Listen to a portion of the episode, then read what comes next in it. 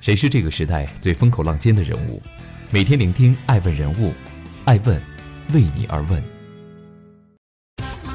Hello，大家好，爱问人物全球传播，爱问帮助创始人成长的创始人办公室，爱问传媒辅佐创始人全球定位传播，爱问资本帮助创始人的新经济公司投融资管。欢迎大家的守候，今天我们来聊一聊爱问观察。美元测纸化，中国需要担心什么？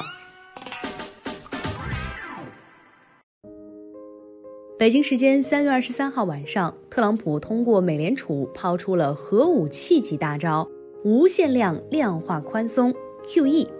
美联储宣布将采取广泛新措施来支持经济，继续购买美国国债和抵押贷款支持证券，以支持市场平稳运行。不设额度上限。此外，美联储每天还将购买七百五十亿美元国债和五百亿美元机构住房抵押贷款支持证券，不限量按需买入美债和 MBS。简单来说啊，就是美国政府已经把印钞机搬到了股市里，现金需要多少就印多少，放心，管够。这也是新冠肺炎疫情爆发以来，美国迄今为止最为激进的市场干预行动。很显然啊，两周以来，疫情快速发展导致的资本市场互相踩踏，已经让美国彻底惊慌失措。格林斯潘时代手术刀般优雅精准的预期操控，早被丢到了九霄云外。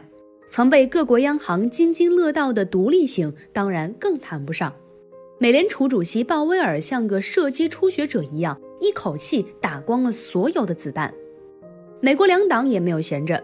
早在三月二十一号，特朗普所在的共和党就抛出了一份两万亿美元的经济刺激计划。本来作为多数党的共和党在参议员拥有多数席位，跟民主党的席位比是五十三比四十七。如果是普通法案，可以轻易通过，但根据法律规则，这项法案必须要获得六十票同意才算通过。已经到了如此紧要关头，美国内部却还在搞竞争。表决伊始，民主党几乎全票投了反对票，致使刺激计划夭折，美股应声暴跌，收盘跌至一万八千五百九十一点。然而戏剧化的是，第二天众议院议长民主党的佩洛西老太太不慌不忙的也掏出了一份两点五万亿美元刺激计划，跟特朗普提出的几乎一字不差，只是做了一些细节修改。此时市场终于看清了民主党的底牌。我们不是不想刺激，只是不想在大选年把功劳都留给特朗普。在救市这件事上，必须由我们民主党来主导。即使在生死面前，小团体的私利依然高于国家利益。根据民主党的方案，每个美国人直接发一千五百美元，向中小企业提供五千亿美元无息贷款，每周向失业救济人提供六百美元。受此消息影响，二十四号美股大幅上涨，道指飙涨逾百分之一，重回两万点上方，创一九三三年以来最大单日涨幅；标普涨逾百分之九，创二零零八年十月来最大单日涨幅。你看，谁说美股就比大 A 更理性？毕竟没有什么下跌是印钱解决不了的，如果有，那就再多印一点。欢迎继续聆听《守候爱问人物》，爱问人物全球传播。特朗普 all in 为哪般？为何美国两党和美联储都要急不可耐地向市场中撒钱？一切的根源都来自于当前的美元流动性危机。细心的人会发现，虽然最近美股持续大跌，但美元却是升值的。在大放水之下，美元指数 USDX 却屡创新高，已经突破一百大关。这几天，除了人民币微跌之外，全球主要货币均遭遇跌惨。英镑对美元创下三十五年来最低，澳元创下自二零零二年以来新低，对人民币则直接跌破了三点九。要知道，几年前中国人疯抢奶粉的时候，澳元对人民币的汇率还是七点五。疫情之下，众多发达国家一夜之间被打回原形，究其原因，还是海外美元回流的结果。简单来说啊，美元是全球主要的储备、贸易和投资结算货币，因此，美元的流向决定着各国货币汇率的起伏。当美元涌入某国，则该国本币升值；反之，美元撤离，则该国汇率贬值。二零零八年金融危机之后，美联储释放了大量的美元，用于救市和刺激经济。但这部分美元并未留在美国本土，而是流入了利率更高的其他经济体，特别是新兴市场国家。随后，美国经济开始率先复苏，美国股市连续涨了十年。各国在获得美元之后，纷纷用于投资美元资产，于是这些美元又通过各种渠道流回了美国金融市场，被委托给达里奥们的对冲基金进行投资。近期美国金融市场大跌，达里奥们在美国股市中亏损惨重，很多机构为了避免违约爆仓，不得不开始抛售其他市场的资产，把钱汇回美国以追加保证金，这就形成了一波美元抢购风潮。美元开始变得抢手，全球出现了美元荒。如果美元流动性危机不解除，大量依靠自动量化交易的达里奥们将会被迫平仓，不断在美股中抛出股票回收现金，继而拉垮那些本来还算健康的企业，造成千股跌停的大面积踩踏事件。从这个角度来讲，特朗普选择无限量印钞加巨额刺激计划。已经是为挽救美国经济做出的最后 all in 一搏，如果还不奏效，就只能坐等更大的灾难降临。虽然二十四号美股很争气的大幅反弹，但也并不意味着救市已经成功，因为未来的一切都要有赖于疫情在全球的蔓延情况。欢迎继续聆听《守候爱问人物》，爱问人物全球传播。被病毒改变的世界。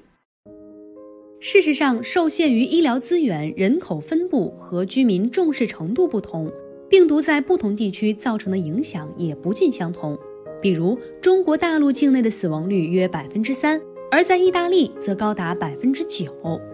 美国目前的死亡率虽然较低，但迫于病毒检测能力和社会管控能力的限制，有大量隐形病例其实是不在美国医疗体系监控之中的。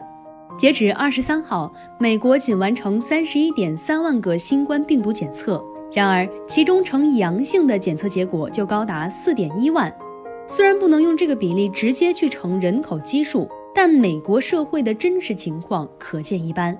此外，当欧美情况稳定后，南美、印度、非洲等国家是否会发生下一轮爆发，进而造成病毒回流欧美，都是目前无法预测的情况。从这个角度来看，疫情对全球经济形势和政治格局的影响，目前还远没有真正显现，但其深远程度可能将超过我们的想象。此次全球经济停摆是二战以来从未有过的。今年全球经济已经不是增长百分之二还是百分之一的问题，而是下降多少的问题。从前的国际经济起码还是一个小的增量盘，而现在不仅没有增量，连存量都要收缩，这会让未来几年的国际冲突风险飙升，甚至可能擦枪走火。疫情对全球经济的影响显然会比一场经济危机更为严重。长期的太平盛世已经让很多人忘记，西方资本主义国家历来都有一个传统。一旦本国遇到重大治理危机，就会寻求对外战争或者制造外交矛盾来转移国民注意力，以巩固自己的合法性。一战、二战都是如此。特朗普能上台的一个重要原因，也是因为竞选纲领主张对外强硬，而且他一上台就发动了针对中国、欧盟和日韩的经济战，到今天甚至抛出了极其无耻的“中国病毒论”。希望通过甩锅来转移国内矛盾。如果疫情长期持续，美国泛滥的民粹主义恐怕只会让地缘冲突风险加剧。而另一方面，今天的世界经济早已融为一体。如果美国经济遭遇崩盘，中国经济也无法独善其身。短期来说，高涨的美元同样会让中国经济承压；长期来看，中国的出口将遭遇打击，造成的损失不会亚于打一场被动的贸易战。从这个角度来说，于公于私啊，我们除了以德报怨，与美国同舟共济，恐怕也没有更好的选择。欢迎继续聆听《守候爱问人物》，爱问人物全球传播，量化宽松的挽歌。此次美联储开动无限量印钞，也意味着货币政策的宽松开启了一个新的时代。这不仅是货币政策的悲哀，也是全球人民不得不吃下的一剂毒药。以超级大放水来对冲经济周期的捷径，虽然可以短期内稳住资产价格和市场信心。但副作用则是导致贫富急剧分化，华尔街的富人们得以获得更多的金融杠杆，在刚兑环境里掠夺社会财富。以次贷危机为例，在两千年代初，为了将经济拉出互联网泡沫的泥潭，美联储开始维持超低利率水平，刺激低收入人群加杠杆。起初，随着低收入人群加杠杆和房价的上涨，各个阶层的净资产都呈上升趋势。这一时期，人人都有钱赚，大家都很开心。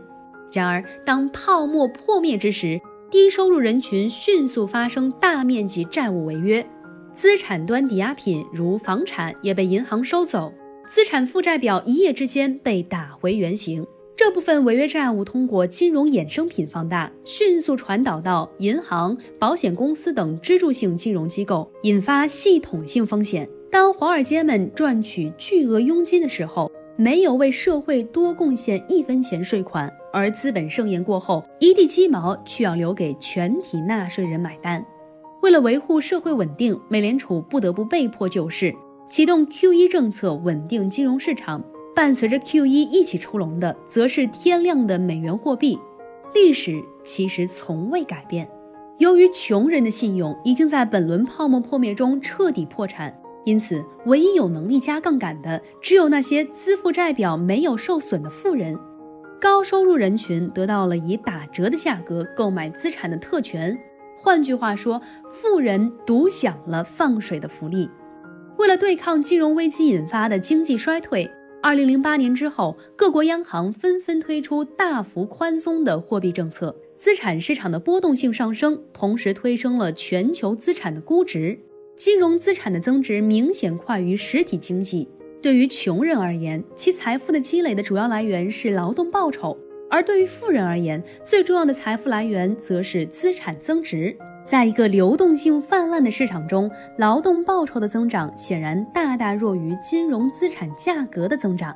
因此，由于穷人一开始就没有上车的本钱，所以在一轮轮的放水中无法受益，而富人的资产却大幅增值。穷者越穷，富者越富的马太效应不断被放大，贫富差距的扩大导致底层人民的绝望，民粹主义便孕育而生。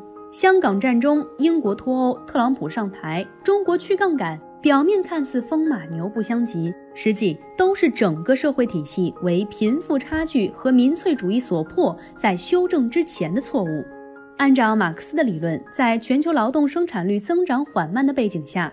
流动性泛滥叠加自由市场，必然导致贫富差距扩大。理论与现实差别只是在于，马克思认为原因在于机器资本代替了人力，而压低了劳动力报酬的比重；而事实则是，华尔街们起到了剥削底层劳动人民的作用。当天庭向一端倾斜过度，超过临界点，最终的结局一定倒掉。而一个缺乏制衡的系统，也必定会自我强化、自我繁荣到极致，直到崩溃。十年光阴转瞬即逝，中国政府通过一系列雷霆手段整治金融大鳄，坚定地开启了去杠杆的进程，将一群群害人精关进了笼子。而特朗普却不得不再次拿出无限量 QE，为华尔街的贪婪买单。这次美元全球回流之中，大量发达国家被打回原形，中国却因为在疫情防控中的出色表现，成为了全球风暴中的避风港。美元依旧伟大，但面对越来越频繁的放水和紧缩，每个国家也要重新思考自己的国运与未来，以及如何选择自己在国际舞台上的位置。在2008年欧债危机中，中国曾率先向债务缠身的希腊抛出了橄榄枝。“一带一路”倡议之下，中资大规模进驻希腊，各大中国企业在希腊遍地开花。中原海运承揽下了比雷埃夫斯港的运营权，为中国贸易在地中海建立了立足点。二零一零年至二零一八年，比雷埃夫斯港集装箱吞吐量世界排名大幅提升六十一位，成为全球发展最快的集装箱港口之一。除此之外，复兴集团收购雅典旧机场，将其打造成欧洲的拉斯维加斯。中国国家电网投资三点二亿欧元收购希腊国家电网百分之二十四股份。中国神华收购某希腊投资集团四个风电场百分之七十五的权益。阿里巴巴、小米、工商银行。也纷纷进入希腊市场，为希腊经济带来了强劲动力。据不完全统计，当前希腊总投资金额的百分之四十来自中国。两国领导人也多次强调，中希关系处于历史上最好的时期。而本次疫情危机之下，意大利、塞尔维亚政府也率先向中国求援，为其他国家带了个好头。历史似乎正在重演，如丘吉尔所言。不要浪费一场危机，最终美元霸权陷落之日，也将是美国霸权终结之时。艾问是我们看商业世界最真实的眼睛，记录时代人物，传播创新精神，探索创富法则。微信搜索“爱问人物”公众号，查看更多有趣又有料的商业故事。